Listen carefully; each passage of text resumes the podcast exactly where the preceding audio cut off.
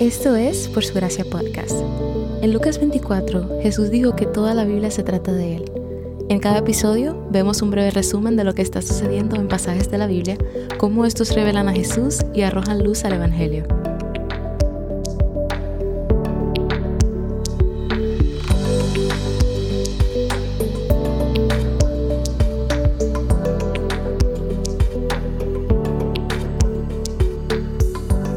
Moisés se encuentra hablando con Dios en el monte Sinaí, cuando recibe los planos de una estructura móvil llamada tabernáculo. Esta es la tienda en la que Dios moraría con su pueblo mientras viajaban desde el monte Sinaí a la tierra prometida.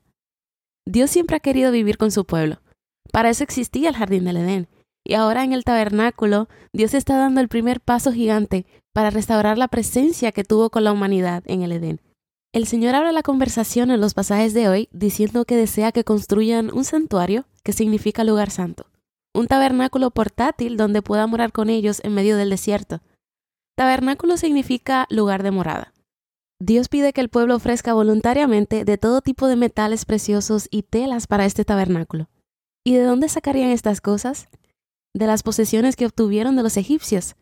Las cosas con las que Dios los bendijo serían usadas para su gloria quiero que ofrezcan de estos objetos en agradecimiento. La lista de cosas que habrían de ofrecer eran dignas de realeza. Esta estructura que construirían era esencialmente un hogar para Dios. Ahora bien, si ya hiciste el estudio de los atributos de Dios conmigo, sabes que uno de sus atributos es la omnipresencia. Dios está en todos lados, así que si su presencia está en todos lados todo el tiempo, entonces, ¿por qué es importante que Dios va a morar con su pueblo en la forma que leeremos? Pues esto es importante porque el Señor les dará su presencia manifestada. En lugar de que ellos tuvieran una idea de que Dios estaba siempre con ellos, ellos experimentarían a Dios con ellos en todos lados. La intención de Dios era la de hacer un hogar cerca de ellos. El tabernáculo no era simplemente una estructura en donde Dios se encontraría con ellos, sino que tenía las características de un hogar. Básicamente, la construcción del tabernáculo debía comenzar desde el centro hacia afuera. Los metales utilizados en el tabernáculo se hacían más preciosos cuanto más te acercabas al lugar santísimo, donde Dios moraba. Había oro por dentro, luego plata por fuera, luego bronce en la parte más lejana. El arca del pacto o el arca del testimonio tenía casi cuatro pies de largos, un poco más de dos pies de ancho y un poco más de dos pies de alto.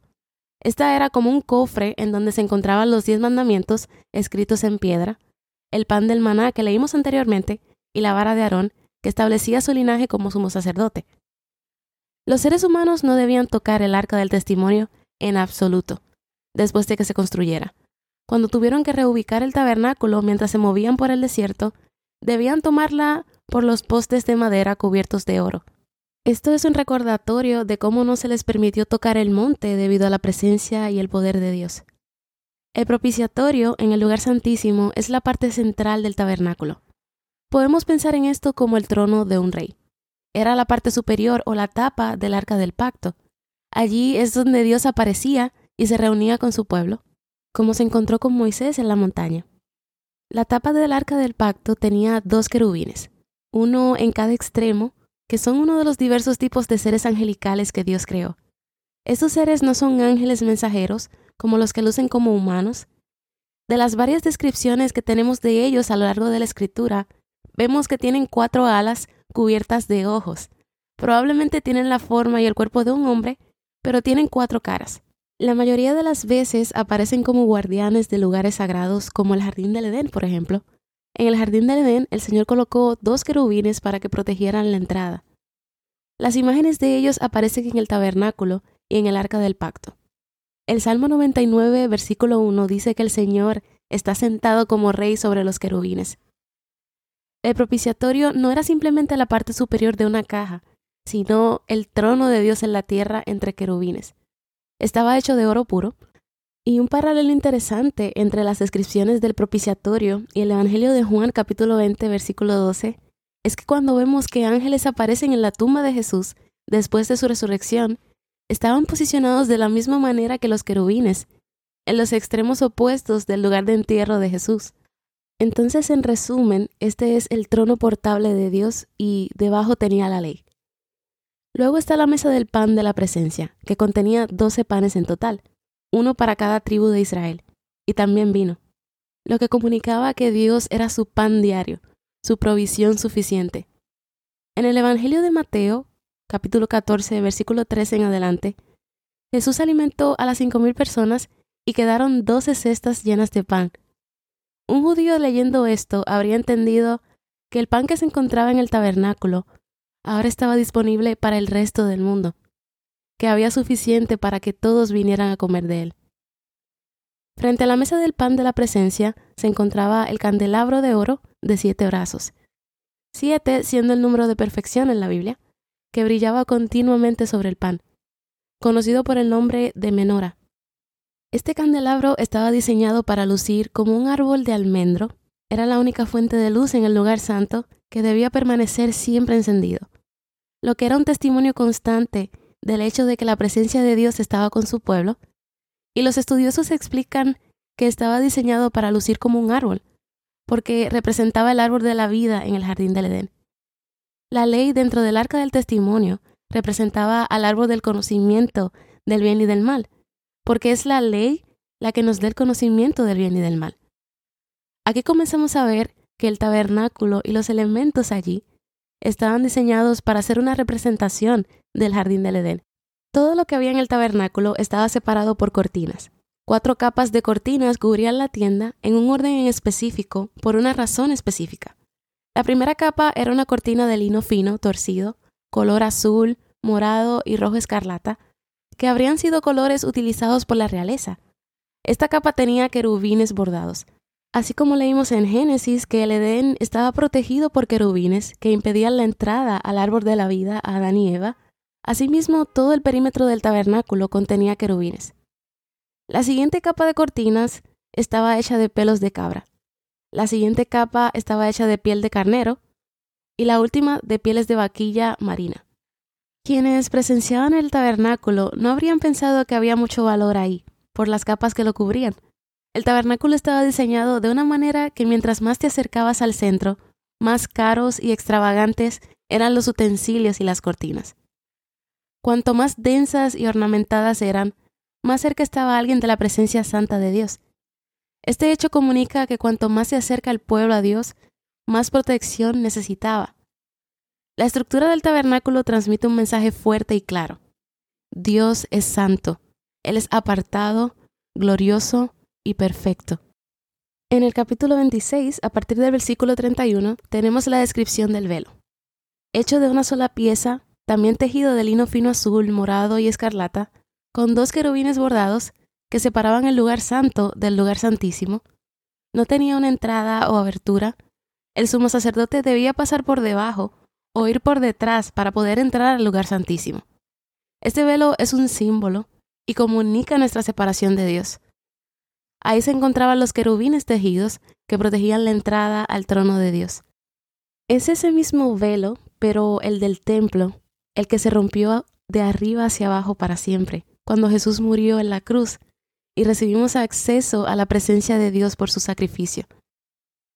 Dentro de la tienda había un altar de holocausto o incienso, con cuatro cuernos en las esquinas. Los cuatro cuernos representaban el poder de Dios. Debía haber incienso todo el día allí y ocurrió un sacrificio una vez al año. El incienso de día y de noche está conectado a la idea de las oraciones subiendo al Señor. El incienso representa las oraciones. Si eras el sumo sacerdote en el tabernáculo, entrabas y a tu derecha se encontraba la mesa de los panes, a la izquierda el candelabro y al frente el altar del holocausto o incienso con las oraciones. Y luego veías las cortinas con los querubines que separaban el lugar santo del lugar santísimo, y detrás de esto estaba el arca del testimonio. Todo esto apuntándonos a quién es Jesús. ¿Dónde vemos a Jesús en los pasajes de hoy?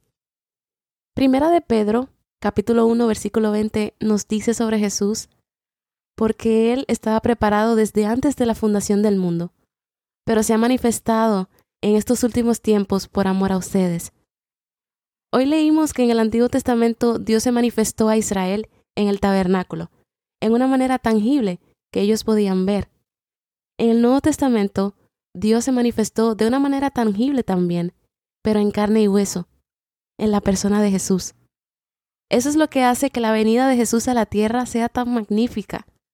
Jesús es el tabernáculo final porque Él es la tienda en la que Dios habita plenamente en carne y hueso, según Juan 1.14. Pero Jesús no es solo la presencia de Dios que llena el tabernáculo en sí, sino que Jesús es el cumplimiento de cada parte del tabernáculo. Él es el verdadero lugar santísimo, porque Él es la presencia real de Dios. Jesús es el pan de vida, quien provee de vida eterna a su pueblo. Él es la luz del mundo que brilla eternamente sobre nosotros. Apocalipsis 21-23 nos dice que cuando Jesús rehaga toda la creación, no habrá necesidad de luna ni de sol, porque la gloria de Dios iluminará todo, y el Cordero, es decir, Jesús será su lumbrera. Apocalipsis 22.5 también dice que no habrá más noche, y no necesitaremos luz de lámparas, porque el Señor lo iluminará todo.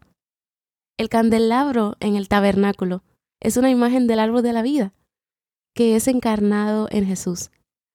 Así como el tabernáculo, que por fuera no tenía nada de admirar, pero por dentro estaba hecho de riqueza y realeza. Isaías 53, versículo 2, dice sobre el Mesías, Jesús, que no había aspecto hermoso ni majestad en él para que lo miremos. Pero en Jesús se encontraba la gloria de Dios. Él es Dios en carne y hueso. Él es el cumplimiento de la ley. La ley es la expresión de su carácter, pero también Él es el único que la cumplió perfectamente. Jesús es nuestro sumo sacerdote, que fue representado por la vara de Aarón. Además, durante la muerte de Jesús, la cortina que cubría el lugar santísimo se abrió a la mitad para mostrar que por su sacrificio ya no hay separación entre Dios y su pueblo. Y todos los que pertenecen a Jesús han sido convertidos en pequeños tabernáculos en los que Él habita por medio del Espíritu Santo, según 1 Corintios 3:16. Y cuando Jesús regrese, transformará la tierra completa en su nuevo tabernáculo, porque Él habitará aquí con nosotros para siempre. ¿Qué dice del carácter de Dios en los pasajes de hoy? Yo vi que el Señor es un Dios de detalles. Se encargó de darnos toda la descripción del tabernáculo, no solo para que el pueblo de Israel tuviera un lugar en donde su presencia morara, sino también para comunicar miles de años antes la realidad del mejor y verdadero tabernáculo que habría de venir al mundo, y para que nosotros miles de años después, pudiéramos meditar en ello y maravillarnos de su plan. También noté el hecho de que el Señor desea morar con su pueblo. Israel ha pecado contra Él, ha dudado de Él y siguen olvidando todo lo que Él ha hecho por ellos. Sin embargo, el Señor se acercó a ellos y estableció un lugar para estar con su pueblo. En Éxodo vemos a Dios avanzando el plan de morar con su pueblo para siempre y veremos el cumplimiento completo de esto en toda la creación cuando Jesús regrese y tengamos un cielo nuevo y una tierra nueva.